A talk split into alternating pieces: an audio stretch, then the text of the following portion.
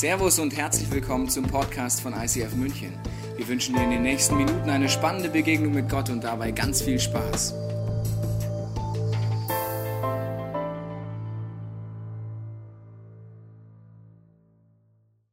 Church Without Walls, schön, dass du da bist. Es geht um Mauern in unserem Kopf, was wir haben, wenn wir über Kirche nachdenken. Und wir beschäftigen uns in unserer Church immer wieder mit der ersten Kirche. Es ist nicht die ICF-Kirche, die gibt es seit ungefähr 20 Jahren. Ist auch nicht die katholische Kirche, nein, es ist die Kirche der Apostelgeschichte. Es war eine Kirche mit hebräischen Wurzeln, die Kirche, die gestartet ist, nachdem Jesus am Kreuz gestorben ist, auferstanden ist, 40 Tage seine Jungs und Mädels geteacht hat und dann gesagt hat, der Heilige Geist wird kommen und diese Kirche, von der reden wir. Deswegen, die Apostelgeschichte ist unser Vorbild als ICF München und wir haben versucht, die Apostelgeschichte in einem Satz, in einem Zielsatz zu formulieren. Das ist der Zielsatz unserer Kirche.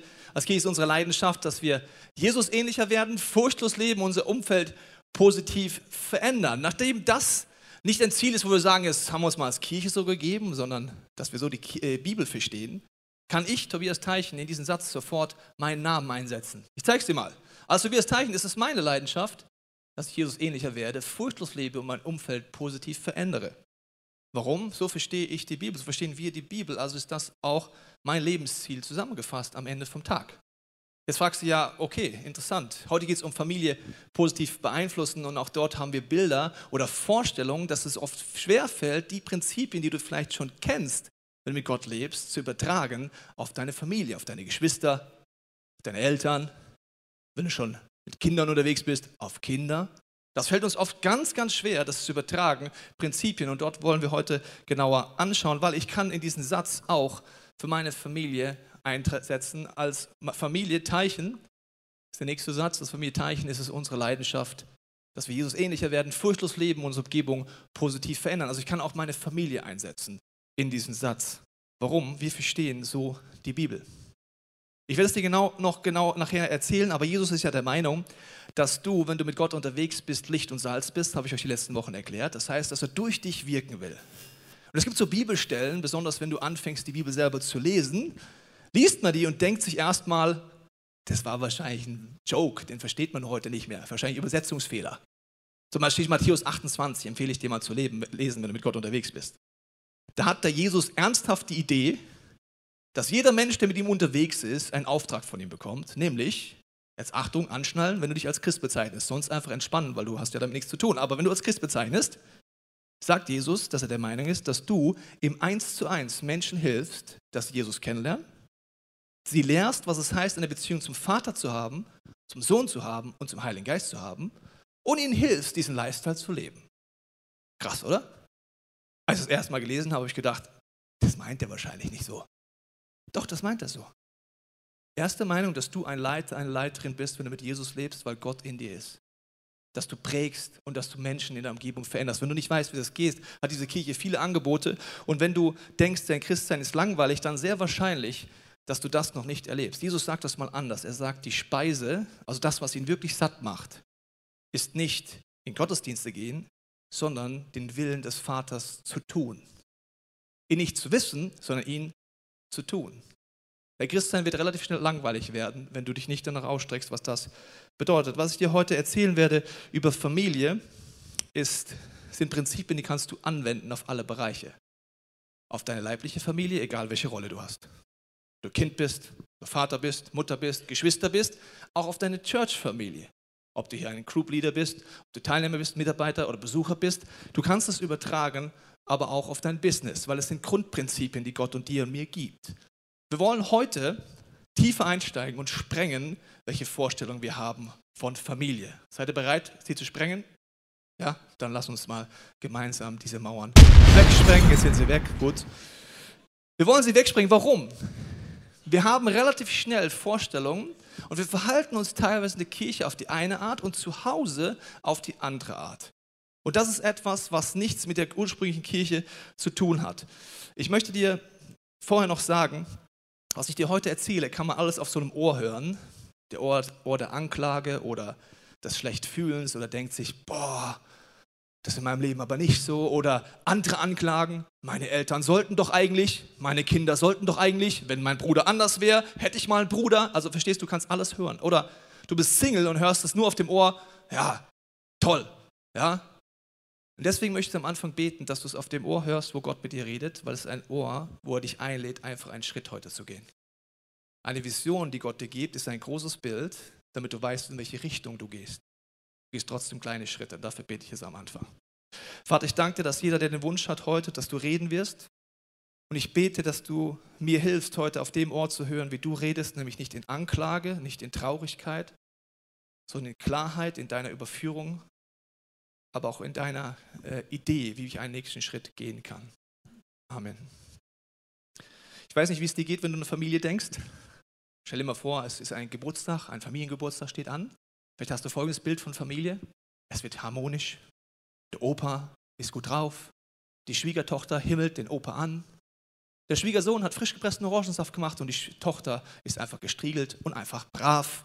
Einfach Harmonie pur und das Essen schmeckt auch noch. Ich weiß nicht, ob das dein Bild von Familienfesten ist.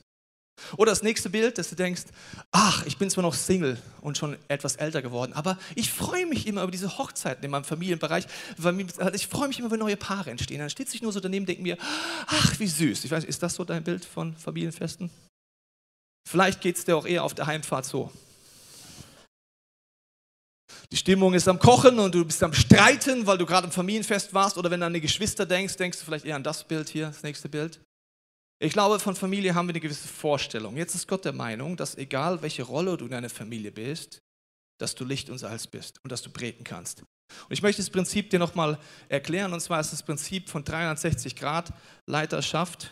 Ähm, und mein iPad funktioniert nicht, aber ist egal. Ich erkläre es dir trotzdem.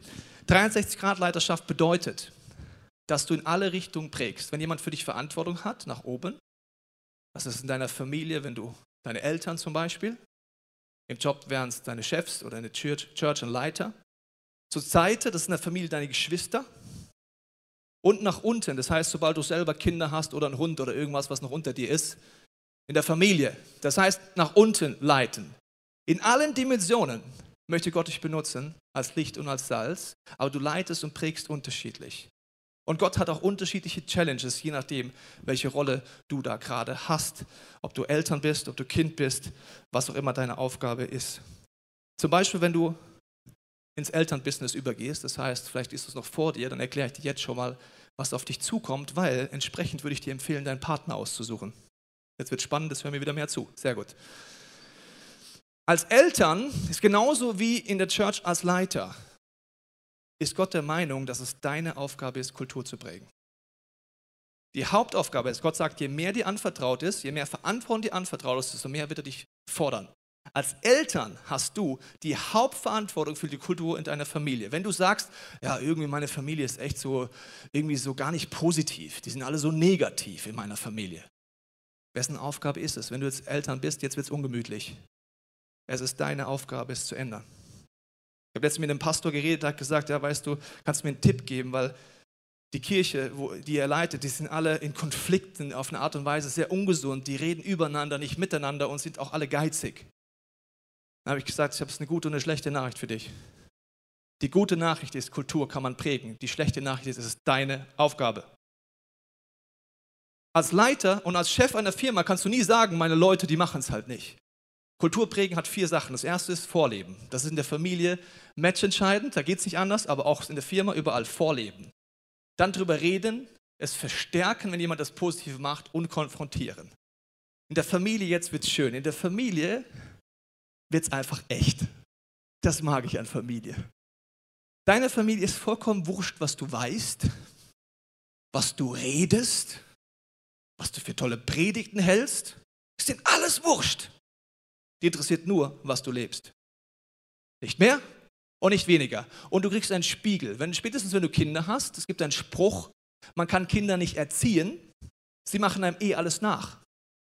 Ganz tiefe Wahrheit. Du kannst dein Kind nicht erziehen, du kannst schon sagen, wir machen das so nicht im Hause Teichen. Solange du deine Füße unter meinen Tisch, ja, kannst schon probieren. Wenn du es nicht lebst, werden es deine Kinder nicht auch machen. Wenn du das Lieder nicht anfängst zu leben, werden es die anderen auch nicht machen letztes Jahr im Herbst hatten wir eine schwierige Situation in der Church, dann muss ich, ob ich will oder nicht, als leitender Pastor hinstellen und eine Predigt halten wie Facing, Facing the Storm. Es ist meine Aufgabe. Habe ich Lust dazu? Nein. Kann ich sagen, kann es nicht jemand anders machen? Kann ich schon. Je mehr Gott dir anvertraut, desto mehr ist deine Sache. Warum ist das jetzt bei Partnerwahl wichtig? Wenn du eine göttliche Kultur in deiner Familie und bei den Kindern eines Tages haben willst, würde ich mir genau angucken, wie lebt dein Partner diesen Lebensstil. Redet er oder lebt er? Sagt er, ich bin Christ, aber in seinem Alltag ist davon nichts zu spüren, dann werden deine Kinder auch nicht diese Kultur leben. Weil deine Kinder sehen einfach das, was du machst und nicht das, was du sagst. Das ist ihnen vollkommen egal. Also wir als Familie haben das gleiche Ziel, wir wollen Jesus ähnlicher werden und deswegen haben wir das für uns mal so formuliert, was das heißt, dass er Chef ist. Ehrfurcht und Gehorsam nennen wir das gegenüber Gott. Wir wollen Gottes Wege gehen und seine Gedanken suchen als Familie teichen und umsetzen. Gott ist an erster Stelle. Wir wollen, dass unser Sohn aufwächst und an unserem Leben sieht, dass wir gehorsam sind, wenn Gott uns etwas sagt. Unabhängig davon, ob wir uns so fühlen. Das Schöne ist, du kannst mit deinem Kind dann Challenges machen. Ein Freund von mir macht das gerade so. Er hat die Klappe relativ voll genommen bei seinen drei Kindern und hat gesagt, wisst ihr was, Kinder, ist voll cool, der Heilige Geist redet zu uns im Alltag. Egal, ob wir im Aldi sind oder egal wo, er gibt uns Aufträge und wir als Familie wollen es dann einfach tun. Ich liebe Familie. Warum? Was sagen die drei Kinder, als das nächste Mal in Aldi geht? Papa, du hast doch gesagt, wenn wir in Aldi gehen, wenn der Heilige Geist dir was sagt, dann machst du es. Er so, ja. Okay, wir hören jetzt auf den Heiligen Geist. Papa, ich glaube, du solltest für die Kassiererin beten. Was? Jetzt wird's cool. Jetzt wird's cool. Jetzt kannst du nicht mehr sagen, mach ich nicht. Dann hast du die Challenge als Papa und dann hat er einfach für die Kassiererin gebetet an der Kasse, weil er wusste, jetzt geht's los, gell? So, jetzt sage ich dir mal den Bibelvers, der für uns zentral ist als Familie und auch als Kirchenfamilie. Josua 24, 15. Wenn es euch nicht gefällt, dem Herrn zu dienen, sagt Josua zum ganzen Volk, dann entscheidet euch heute. Ihr könnt euch einfach entscheiden. Ihr könnt frei wählen. No problem, wem ihr gehören wollt. Den Göttern, die eure Vorfahren jenseits des Euphrats verehrt haben, oder den Göttern der Amoriter, deren Hand ihr lebt. Ich aber und meine Familie, sagt Josua, wir wollen dem Herrn dienen. Je kleiner deine Kinder sind, desto mehr ist es deine Definition. Das, was du entscheidest, wird zu Hause passieren. Je älter, desto weniger wird das passieren. So, und jetzt gibt es ein Problem. Wenn du Kinder hast, eines Tages haben deine Kinder eine Challenge. Weißt du, welche sie ist?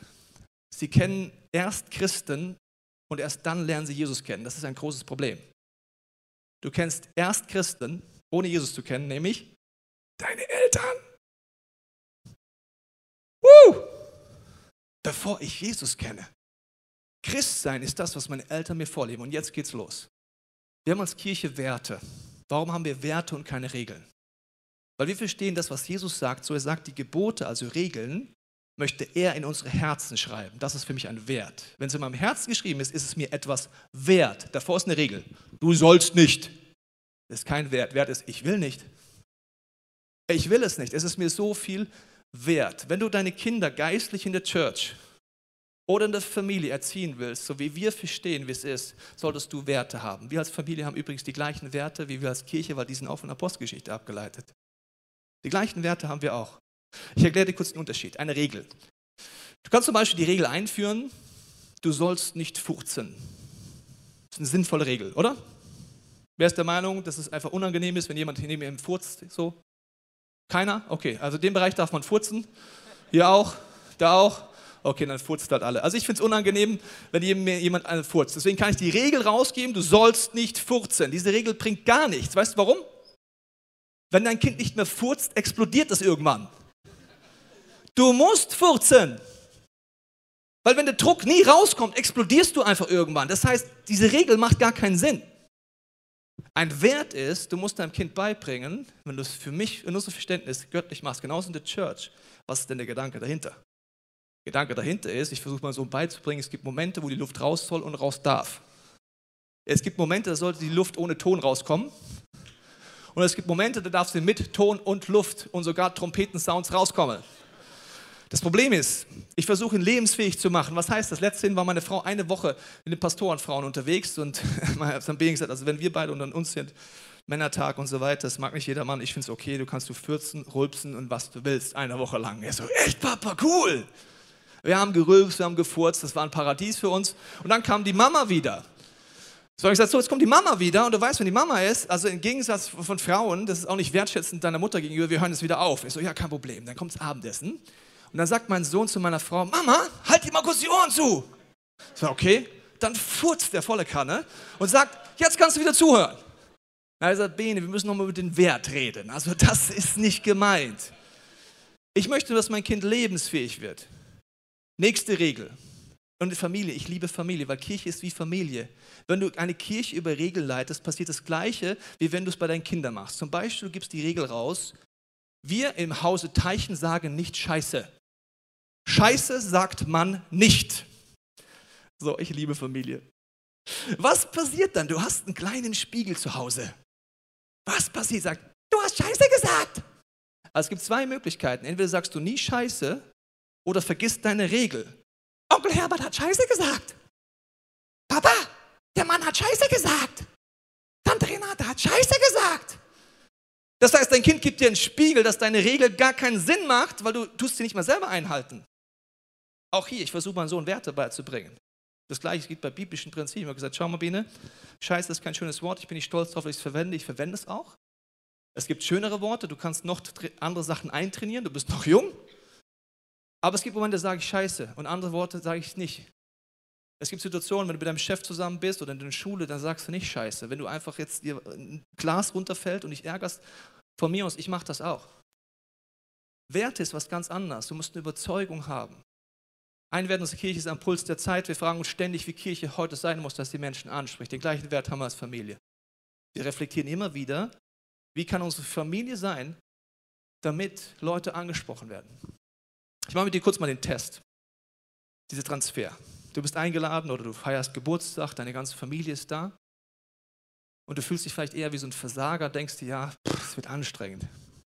Lass uns kurz die Mauer sprengen und kurz das auf eine gleiche Art verhalten, wie wenn es deine Small Group wäre. Du würdest wahrscheinlich vor deiner Small Group beten. Interessanterweise vom Familienfest vergessen wir das oft. Dann würdest du wahrscheinlich wachsam sein, was Gott vorhat. Bei Familienfest vergessen wir das, was Bruder und Schwester sind und Mutter und was auch immer. Wir hätten sehr wahrscheinlich den Wunsch, dass Gott wirkt.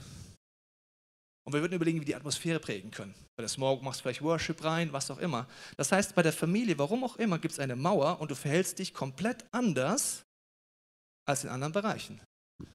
Und deswegen ist es für uns der Next Step Kultur, die wir auch als Kirche haben, ist auch eine Apostelgeschichte Kultur, eine Bibelkultur. Es gibt fünf Bereiche, wo wir immer wieder überlegen, was Gott dort vorhat. Im Bereich Gesundheit, Sport etc. Dort überlegen wir, was der Next Step ist. Der entscheidende Punkt vorher ist noch, dass deine Geschwister, deine Eltern und vielleicht sogar deine Kinder Gott nicht kennen. Definitiv kommen deine Kinder, wenn du sie mehr kriegst, auf die Welt, ohne Gott zu kennen. Und auch deine Geschwister kennen vielleicht nicht alle Gott, nicht mehr deine Eltern vielleicht. Deswegen in unserer Sprache sind deine Kinder dann deine VIPs, Very Important Persons. Wir nennen das Freunde, Verwandte, Menschen, die Gott uns aufs Herz legt, wo uns wünschen, dass sie Gott begegnen. Vielleicht hat dich heute jemand eingeladen, heute Abend sitzt neben dir und schwitzt und denkt sich, was macht der Pastor für eine dumme Message heute? Wenn das so ist, dann hat dein Freund den größten Wunsch, dass du Jesus kennenlernst. Deswegen hat er dich eingeladen. Dein Freund betet für dich. Deswegen schwitzt er neben dir, weil er sich so sehr wünscht, dass du es erlebst, weil das kann man nicht beschreiben. Vielleicht hat er sogar für dich gefastet, weil ich so sehr danach sehnt, dass du Gottes Liebe kennenlernst. Und ich möchte kurz erklären, warum. Ich habe dir vier Symbole mitgebracht, weil dein Freund oder deine Freundin weiß, dass Gott Liebe ist. Das, das erste Symbol ist Herz. Und dass der Sinn des Lebens für uns ist, Gott zu lieben, deinen Nächsten zu lieben und dich selber zu lieben. Das schaffen wir oft nicht. Wegkreuzung, wir verpassen das Ziel der Liebe. Wir handeln nicht aus Liebe, andere handeln nicht aus Liebe bei uns, wir versagen. Das nennt die Bibel Sünde.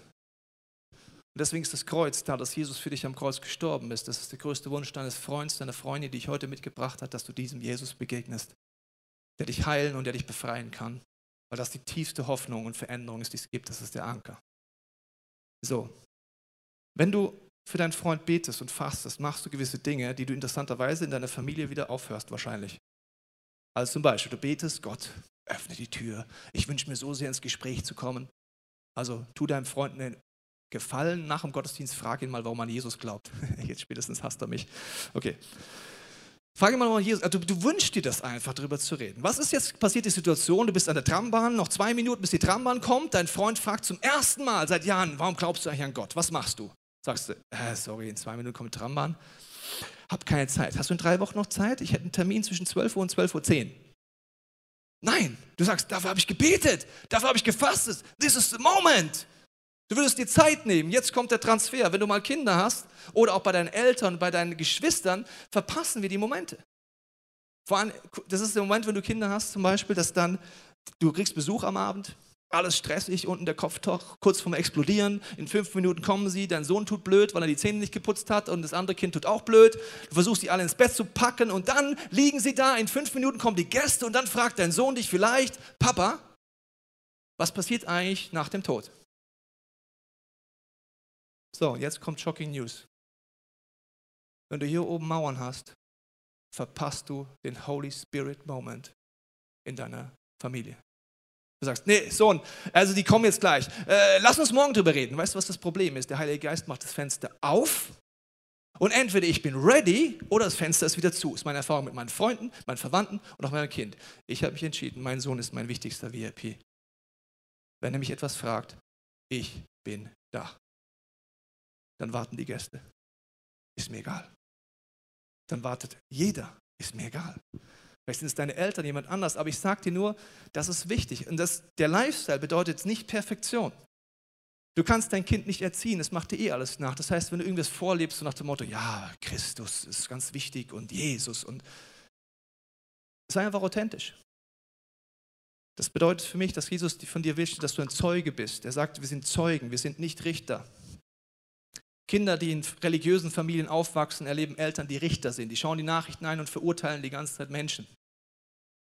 Wenn du so dein Kind großziehst, musst du dich nicht wundern, dass es rebelliert. Weil es schaut einfach nur einmal dein Leben an und denkt sich, du verurteilst Menschen, Papa? Schau dich doch mal selber an. Also Kinder sind schlau. Gott sei Dank. Du bist auch kein Staatsanwalt. Der überlegt, wen könnte man anklagen, was geht moralisch, was geht moralisch nicht. Du bist auch kein Rechtsanwalt, der Gott verteidigen muss. Und das ist ganz wichtig, auch nicht deiner Familie, nirgends, auch nicht bei deinen Freunden. Und es gibt so Momente als Eltern, und das gleiche hast du bei deinen Freunden. Mein Sohn hat irgendwann das erste Mal so ein Herzensgebet gesprochen. Da war ungefähr anderthalb, gerade so am Reden. Und er hat gesagt, Jesus, ich wünsche mir von Playmobil die Polizeistation. Amen. So, und jetzt kommt der Moment bin ich Rechtsanwalt, jetzt muss ich Gott verteidigen. Ich muss dafür sorgen, dass das Kind ein Glaubenserlebnis hat. Verstehst du? In der Phase kannst du noch für Wunder sorgen. Ich kann das Ding einfach kaufen und dann vor die Tür stellen. Gott hat gewirkt. Ich möchte aber beim Sohn, dass er lebensfähig ist. Gott ist kein Wunschboxautomat. Gott ist souverän. Du darfst ihn alles bitten. Aber ob es dir gibt, entscheidet immer noch er. Das heißt, das ist mein Wunsch, was es heißt, das zu leben, aber auch bei deinen Eltern, bei deinen Freunden, überall. Die nächste Wert, den ich mal nehmen möchte, ist hier ähm, Potenzial entfalten. Das ist ein Wert, den wir von der Bibel so abgeleitet haben. Wir unterstützen Menschen, damit sie aufblühen, ihr volles Potenzial entfalten können. Das machen wir als Kirchenfamilie. Das heißt das für meine leibliche Familie. Es gibt den sogenannten Pygmalion-Effekt. Das ist ein Effekt, der ein Psychologe nachgewiesen hat. Er hat Lehrern die Info gegeben, dass gewisse Schüler in seiner Klasse hochbegabt seien. Das hat nicht gestimmt. Es war einfach ausgewählt. Haben wir gesagt, die vier sind hochbegabt bei dir in der Klasse. Hat gar nicht gestimmt. Und dann ist Folgendes rausgegeben. Der Unterschied zu den anderen Schülern existierte also nur im Bewusstsein der Lehrer. Es hat nicht gestimmt. Nach acht Monaten stellte sich heraus, bei den als überdurchschnittlich bezeichneten Schülern fanden deutliche Leistungssteigerungen statt.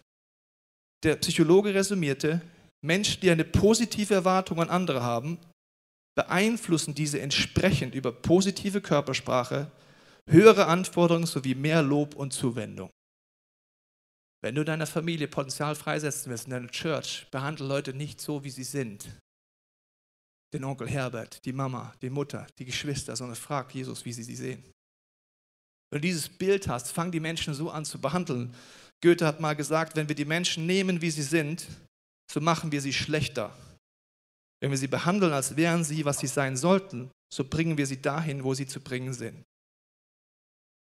Das ist für mich Potenzial freisetzen zu Hause. Nichts ist unmöglich, ein Wert, den wir haben als Kirche und den haben wir auch als Familie, wo wir überlegen, wie können wir Gottes Momente erleben, gemeinsam das Beste geben. Für Gott geben wir das Beste, wir legen Werk auf Qualität. Das ist für uns etwas, wie wir Gott empfinden als Familie Teichen, als Church-Familie Gottes großzügig. Wir wünschen uns, dass, Gott in, dass unser Sohn in einer Kultur aufwächst, wo das normal ist. Wir haben das mit unserem Sohn gemeinsam definiert. Wir haben gesagt, wir lassen andere Menschen an dem Segen der Familienteichen, den Gott uns gibt, teilhaben. Wir leben den Zehnten und geben in Reach und segnen Menschen auch noch darüber hinaus. Warum? Alle göttlichen Werte sind für mich keine Regel. Es ist das Beste, was es gibt, großzügig zu werden und Jesus als Chef zu haben. Also möchte ich, dass mein Sohn das von klein auf erlebt. Mein Sohn lebt schon seit längerer Zeit den Zehnten. Sagst du, was soll das denn? Ist doch unmöglich. Nein, das ist ein geistiges Prinzip. Er wünscht sich so sehr, dass Menschen Jesus kennenlernen, dass er 10% gibt. Und er ist so dermaßen großzügig. Das sind Momente, wo ich manchmal meiner Frau unterhalte, muss man den Kleinen irgendwann mal stoppen. Weil er geht ständig all in. Das heißt, wenn er irgendwas hört, letztens war eine Sonderkollekte, da ging es darum, um Kinder, die Not sind. Mein Sohn hat sein Taschengeld zusammengekratzt, sein Sparschwein genommen und reingespendet. Das ist der Moment, wo das Eltern denkst, wird es jetzt zu krass? Der spendet das schon wieder. Dann nächste Situation, geht er wieder all in. Aber weißt du, was ich bei meinem Sohn sehe? Der ist so dermaßen gesegnet, der macht das null berechnend wie manche Erwachsene. Dem ist vollkommen egal, ob Gott ihm was zurückgibt. Der liebt Jesus und sagt, Jesus, ich gebe es einfach, damit Menschen dir begegnen. Es ist mir vollkommen wurscht, ob ich danach was habe. Der gibt nicht 5 Euro, weil er danach 50 wieder will oder irgend so kranke Theologie. Der liebt einfach Gott. Und Gott liebt es, ihn zu beschenken. Ich kann ständig zuschauen, egal wo wir sind. Er ist FC Bayern-Fan. Wir laufen in ein Hotel rein. Ein Hotelier steht da an, an der Bar, sagt zu ihm: Ey Junge, komm mal her, bist du FC Bayern-Fan? Er sagt: Ja. Du, der FC Bayern war gerade da. Möchtest du ein bisschen Fanausstattung haben? Ja. Sowas erlebt er aber andauernd. Irgende Menschen adoptieren ihn, obwohl er gar nicht ihr Kind ist, schenken ihm Geld. Der ist ständig im Überfluss. Und ich sag dir, ja, ich lerne von ihm, was heißt ein Kind zu sein, denn er ist auch eins, macht irgendwie Sinn. Genau.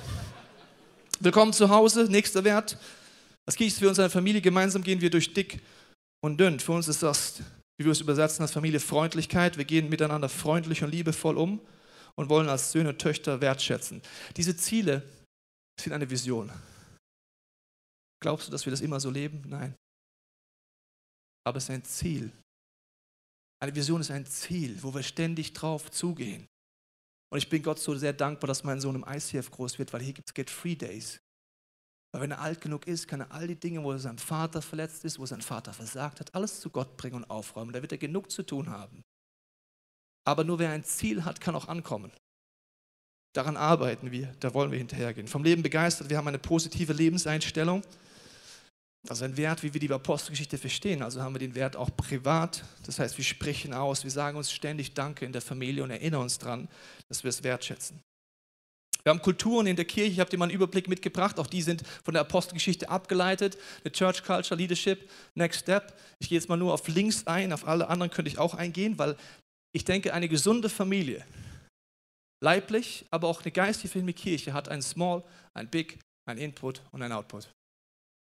Small heißt für uns, dass wir als Familie, als Dreierteam, wie wir zusammen sind, Qualitätszeiten haben. Wenn ich die nicht plane, passieren die überhaupt nicht. Ich habe einmal im Monat Papa-Sohn-Zeit. Wenn ich mir nicht überlege, was ich dort mache, passiert es einfach nicht. Ich habe hab immer wieder Zeit mit meiner Frau oder mit Freunden. Dann gibt es ein Big, wir sind in einer größeren Familie, in Umgebung und Nachbarschaft. Und wir überlegen uns, was heißt Input für uns? Welche Impulse will Gott uns geben? Wie kann ich mit meinem Sohn ins Gespräch kommen, mit meiner Frau ins Gespräch kommen? Was ist unser Output? Geistig gesehen, wenn du keinen Input hast in deiner Familie, spätestens dann, wenn du Verantwortung hast, aber auch wenn du ein Kind bist, du kannst Impulse geben, einen neuen Gedanken, was Gesprächsthema ändern. Output. Ich mache dir ein Beispiel bei Output. Wir haben, seitdem der Bene auf der Welt ist, kennt das nicht anders, als dass wir am 24.12. arbeiten als Eltern. Wir haben es ihm erklärt, das ist ein Wert für uns. Es ist nicht so, ja, ich arbeite halt, weil ich bin halt Pfarrer. Ist halt Papas Arbeit, müssen wir durch. Ist doof, aber es muss sein. Nein, ich habe gesagt, schau Bene, am 24. feiern wir den Geburtstag von Jesus. Und wir wollen den Geburtstag so feiern in dem Sinne des Jubilars, so wie wir ihn verstehen. Wir wollen zunächst eine Geburtstagsfeier ausrichten für all die Menschen in den Gottesdiensten, die Gott begegnen wollen und Jesus Liebe weitergeben. Am Abend gehen wir nach Hause, schenken uns Geschenke aus Freude über das, was Jesus getan hat, aber wir wollen eine Jesus-Party machen, wo wir ihn feiern. Das ist ein Wert, ist unser Output als Familie. Dieses Jahr war es vier Sonntagsgottesdienste. Er hätte mit seinem Onkel zu seiner Großmama schon mal vorfahren können. Er hat gesagt, Bene, du kannst gerne zur Großmama gehen. Er hat gesagt, nein, Das ist der Geburtstag von Jesus. Findest du das vollkommen normal? Wir werden doch erstmal die Geburtstagsfeier von Jesus machen. Ich will bei allen vier Gottesdiensten dabei sein. Also hat er den Hirten gespielt, weil ich musste irgendeine Aufgabe finden für ihn. Verstehst du? Dann hat er viermal den Hirten gesagt, das ist normal und ich baue mit ab und dann gibt es die Jesus-Party. Ein Output schweißt dich als Familie zusammen. Wenn du nur ein Kind bist, dann kannst du es anders überlegen, als du die Kinderrolle hast, was das für dich bedeutet. Ich glaube, dass Gott uns heute herausfordern möchte mit der Frage, wie willst du Salz und Licht sein in deiner Familie, egal welche Rolle du hast, oder in deiner Church-Familie.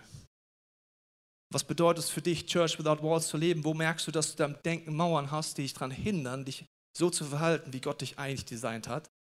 Bei deinen Geschwistern, bei deinen Eltern oder in deiner Church-Familie. Ich habe den Video mitgebracht, weil ich glaube, dass Gott dich herausfordert, heute dich zum Affen zu machen. Weil wenn du der Erste bist, der aufsteht und eine göttliche Kultur einführt, fühlst du dich wie der Kollege da. Der fängt an zu tanzen und es sieht auch ziemlich bescheuert aus. Und so ist es, wenn du vielleicht der Einzige in deiner Familie bist, der sagst, ich kenne Jesus und du betest dafür, ich brauche einen, der mitmacht. Jesus nur einen und da kommt er, Gott sei Dank. Irgendwann wirst du einen finden, der mitmacht. Genauso, wenn du eine Group leitest, bete für die eine Person, die sich mit zum Affen macht, weil sie sagt, ich will an Gottes Werten festhalten. Wichtig ist dann einfache Bewegung. Der Glaube ist einfach, er ist nicht kompliziert, ja? weil sonst kann man es nicht nachmachen. Siehst du jetzt hier, sehr einfache Bewegung. Bei uns in der Church ist Explore besuchen, das sieht dann so aus. Oder Get Free besuchen, Leadership Training unten durchgehen, ganz wichtig. Also du musst einfache Bewegung machen. Und dann betest du, sagst Gott, ich fühle mich immer noch wie der Affe, aber ich bete einfach, dass mehr Menschen dir Gott begegnen in meiner Familie, in meinen, bei meinen Geschwistern, bei meiner Verwandtschaft. Und dann kommt Onkel Herbert, schau, der ist ja auch schon am Start. Und auch er fängt ein bisschen lustig an und dann seid ihr irgendwann zu dritt und macht diese Moves weiter. Und so fühlst du dich aber, wenn du sagst, du willst Licht und Salz sein. Am Anfang fühlst du dich genau so. Auch in deiner Familie, wenn du als Eltern sagst, komm, wir wollen jetzt mal eine göttliche Kultur. Am Anfang fühlst du dich einsam und denkst dir, wie, was will ich denn, was bilde ich mir denn ein? Meine Kinder kennen es. Gott möchte einfach nur, dass du ihm zur Verfügung stellst und dann kommen noch mehr dazu und mehr dazu. Ein Movement entsteht. Jesus hat Philippus benutzt oh, eine ganze Stadt zu verändern. Warum? Er hat diesen Dance gemacht, gesagt, hier ist Jesus und ich bin auch da.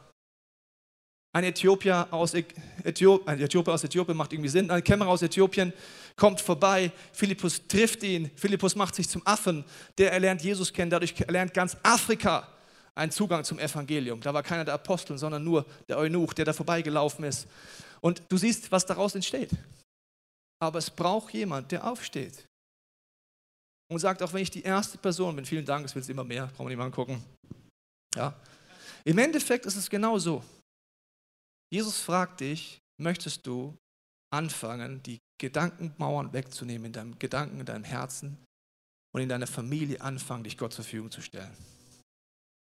Vielleicht hast du schon Kinder und sind älter und du merkst jetzt, du hast gewisse Dinge nicht gemacht. Es reicht, dass du heute entscheidest, etwas anders zu machen. Vielleicht bist du bis jetzt auf die, nicht auf die Idee gekommen, wenn du Kind bist, für deine Eltern zu beten. Vielleicht kennen deine Eltern Jesus gar nicht. Dann hast du eine große Gnade in deinem Leben, weil du den Heiligen Geist schon kennst.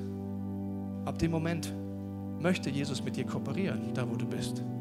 Bei deinen Geschwistern, auch in deiner Church-Familie, in deiner Arbeit, egal wo du bist. Und ich möchte jetzt gleich beten, dass Gott dir zeigt, welchen Schritte er anbietet, weil es sind keine großen Schritte. Wir als Familie Teilchen haben diese Vision schon seit vielen Jahren und als Ehepaar seit 18 Jahren arbeiten wir daran und gehen immer kleine Schritte. Das Gute ist, dass Gott dir immer einen kleinen Schritt zeigt. Er zeigt dir keine Weitsprungschritte, sondern immer einen kleinen Schritt. Tobias, mach den Schritt. Probier das mal aus. Trefft doch mal die andere Familie und erhaltet euch doch mal, was es bedeutet. Trefft doch mal die anderen Leiter in deiner Kirche, tauscht dich aus, was auch immer es bedeutet. Und Gott hat den Überblick, wenn du kleine Schritte gehst, kommst du am Ende vom Tag an. Und ich möchte es Gott fragen, wenn du magst, frag mit mir mit, welchen Schritt er dir anbietet. In deiner leiblichen Familie, aber auch in deiner Kirchenfamilie. Vater, ich danke dir, dass wenn wir unsere Augen schließen, unser Herz öffnen, du jetzt redest. Du hast gesagt, dass wir deine Stimme verstehen dürfen. Wenn du diesen Jesus nicht kennst und eine Sehnsucht danach hast und du merkst, es ist deine Emotionen, bist du aufgewühlt, du spürst du eine Liebe, du weißt nicht, was das ist, möchte ich dir sagen, das ist der Heilige Geist, der jetzt an dein Herz klopft und dich fragt, ob du Jesus vertrauen willst. Du kannst dein Herz einfach öffnen. Und Vater, ich bete für jeden hier im Raum, dass du uns zeigst, was es bedeutet, dass wir in allen Bereichen, wo wir sind, Licht und Salz sind. Du erwartest keine Perfektion von uns. Du erwartest einfach nur deine, unsere Liebe. Und ich danke dir genauso, wie du Petrus, bevor er die Gemeinde leitet, dreimal eine Frage stellst, stellst du uns auch heute diese Frage. Du fragst uns, liebst du mich?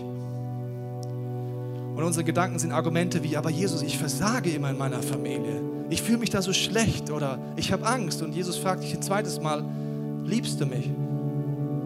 Und denkst vielleicht, ja, Jesus schon, aber ich kann das irgendwie nicht. Oder ich bin traurig über das, was in meiner Familie ist. Oder ich bin traurig, was unter meiner Leiterschaft entstanden ist. Und Jesus geht gar nicht auf diese Anklagegedanken ein, sondern fragt dich ein drittes Mal, liebst du mich? Und beim dritten Mal sagt Petrus ja. Und dann sagt Gott nur, das reicht mir aus, dass du Verantwortung trägst. Und Vater, ich bete es für mein Leben. Ich danke dir, dass du jetzt redest. Ich bete, dass du in der Stille mir zeigst, was mein nächster Schritt ist, was du mir anbietest, was du mir aufs Herz legst. Deswegen wollen wir einen Moment der Stille nehmen und auf dich hören.